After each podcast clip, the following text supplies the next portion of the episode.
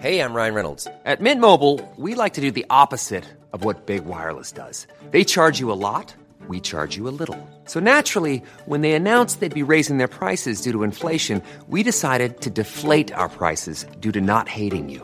That's right. We're cutting the price of Mint Unlimited from $30 a month to just $15 a month. Give it a try at mintmobile.com slash switch. $45 upfront for three months plus taxes and fees. Promo rate for new customers for limited time. Unlimited more than 40 gigabytes per month. Slows. Full terms at mintmobile.com.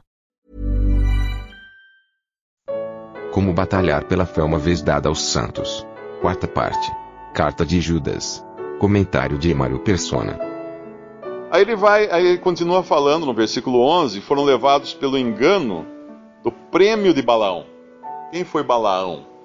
Balaão era um profeta pagão, uh, um mago talvez, ou alguma coisa assim, algum tipo de, de bruxo, e, e, um, e ele é contratado para amaldiçoar Israel. Isso está, eu acho que, em números, né? Em números, 24 ou 23, alguma coisa assim. Ele é contratado, resumindo a história, ele é contratado para amaldiçoar Israel. Só que aí Deus intervém e, e, e vem e fala com Balaão e proíbe ele de, de ir amaldiçoar Israel. Mas Balaão insiste, porque ele, eles querem pagar muito dinheiro para Balaão. Os inimigos de Israel querem pagar, querem, querem pagar muito dinheiro para Balaão. E Balaão insiste, ele já, Deus já se, tinha se manifestado para ele dizendo: não vai. Não vai com esses príncipes que vieram te buscar aí, te ofereceram dinheiro para você ir lá amaldiçoar Israel. Não vá. Mas ele insiste, porque eles voltam depois com melhores ofertas. E aí Balaão insiste, mas posso ir? Aí Deus fala, vai. E ali a gente aprende uma coisa importante até para a vida do cristão, que existe a, a vontade de Deus e existe a permissão de Deus. A vontade de Deus é aquela que ele mostra claramente da primeira vez. A permissão de Deus é aquela que nós insistimos tanto em fazer a nossa própria vontade, que Deus permite. Só que nós vamos colher um fruto amargo lá na frente. E Balaão certamente colheu esse fruto amargo. Balaão, tudo indica que ele foi condenado.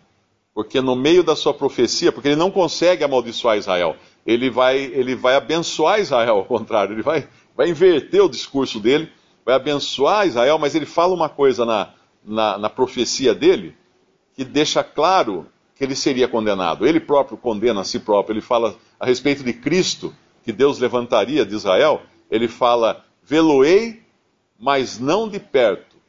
Eu verei de longe, porque ele não veria Cristo de perto. Ele não estaria na companhia. Podemos ler esse versículo? É, Gênesis capítulo. Uh, Gênesis não. Uh, números. Capítulo ah, no, é no 24 que está essa passagem. Começa desde o 22, a história, e no 24 ele vai falar isso, versículo 16. Fala aquele que ouviu os ditos de Deus e o que sabe a ciência do Altíssimo, o que viu a visão do Todo-Poderoso, caído em êxtase de olhos abertos, vê-lo-ei, mas não agora. Contemplá-lo-ei, mas não de perto. Uma estrela procederá de Jacó e um cetro subirá de Israel, que ferirá os termos do, dos Moabitas, etc. Balaão depois, ele não consegue amaldiçoar Israel, mas ele vai depois sim amaldiçoar Israel de outra maneira, porque ele vai ensinar uh, os filhos de Israel a se misturarem com as mulheres pagãs. E eles vão então se prostituir com pagãs, e acabará isso uh, se disseminando pelo povo de Israel. Mas aqui então, esses que seguem o engano do prêmio do Balaão, hoje basta ligar o rádio ou a TV, nós vamos encontrar esses, porque eles vão pedir dinheiro, eles vão uh, dar carnê para as pessoas pagarem, eles vão vender uh, um monte de bugigangas, dizendo que aquilo traz bênção para as pessoas. Eles vão, em suma, fazer comércio, como foi, foi dito pelo apóstolo uh, farão comércio de vós. Eu não me lembro agora qual é a, a passagem que fala isso. E, e, Apocalipse também fala de Babilônia, né, aquela que negociava com, com as nações. Então, esse, essa transformação, primeiro, a transformação do Evangelho na salvação por obras, e esse é o caminho de Caim. Segundo, a transformação do evangelho num negócio.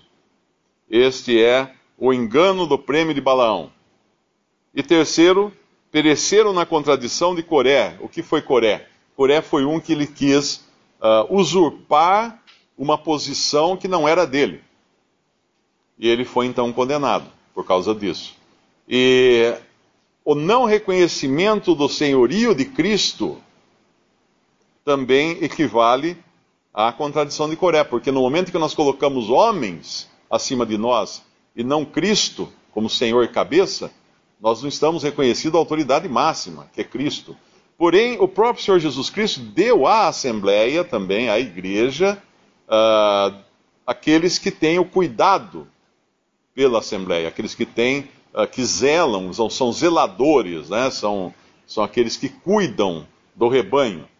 E existe também a necessidade de cada um uh, considerar esses, como fala lá em Hebreus, uh, dos, dos vossos pastores, né? Que ele fala, obedeceis aos vossos pastores, ou alguma coisa, vossos guias, obedeceis aos vossos guias. Então existe sim também entre os crentes, eu não diria uma hierarquia como um sacerdócio, né, que a gente encontra em algumas religiões, ou pastor, que é uma autoridade máxima em religiões protestantes ou alguma coisa assim, não. Mas existe na Assembleia local uh, irmãos que têm zelo, que têm cuidado, que, que, que, são zeladores do rebanho. E devem ser escutados uh, quando, obviamente, eles trazem alguma coisa na, em, para o bem do rebanho. Então, Coré é, nos fala dessa insubordinação, acho que a palavra é essa. Insubordinação. A primeira é a a salvação por obras, que é, é, é, a pretensão do homem se salvar a si mesmo. Segundo, é fazer de Deus comércio. Terceiro, é sentimento de insubordinação. Me parece que é quando Samuel uh, vai em busca de Davi, que ele diz que Deus não enxerga como enxerga o homem, eu acho que é isso, ou estou enganado. Deus não vê como vê o homem, é na escolha dos. Acho que é 1 Samuel 16, mas eu não sei se é aqui que eu. É, é, é acho que é isso. É, 16, 1 Samuel 16, versículo 6. E sucedeu que entrando eles, viu a Eliabe e disse: Certamente está perante o Senhor o seu ungido. Ele tinha ido lá escolher aquele que seria o rei, que seria o ungido de Deus. Porém, o Senhor disse a Samuel: Não atentes para a sua aparência, nem para a altura da sua estatura, porque o tenho rejeitado. Porque o Senhor não vê como vê o homem, pois o homem vê o que está diante dos olhos, porém o Senhor olha para o coração. O Senhor olha para o coração. Visite respondi.com.br. Visite também 3minutos.net.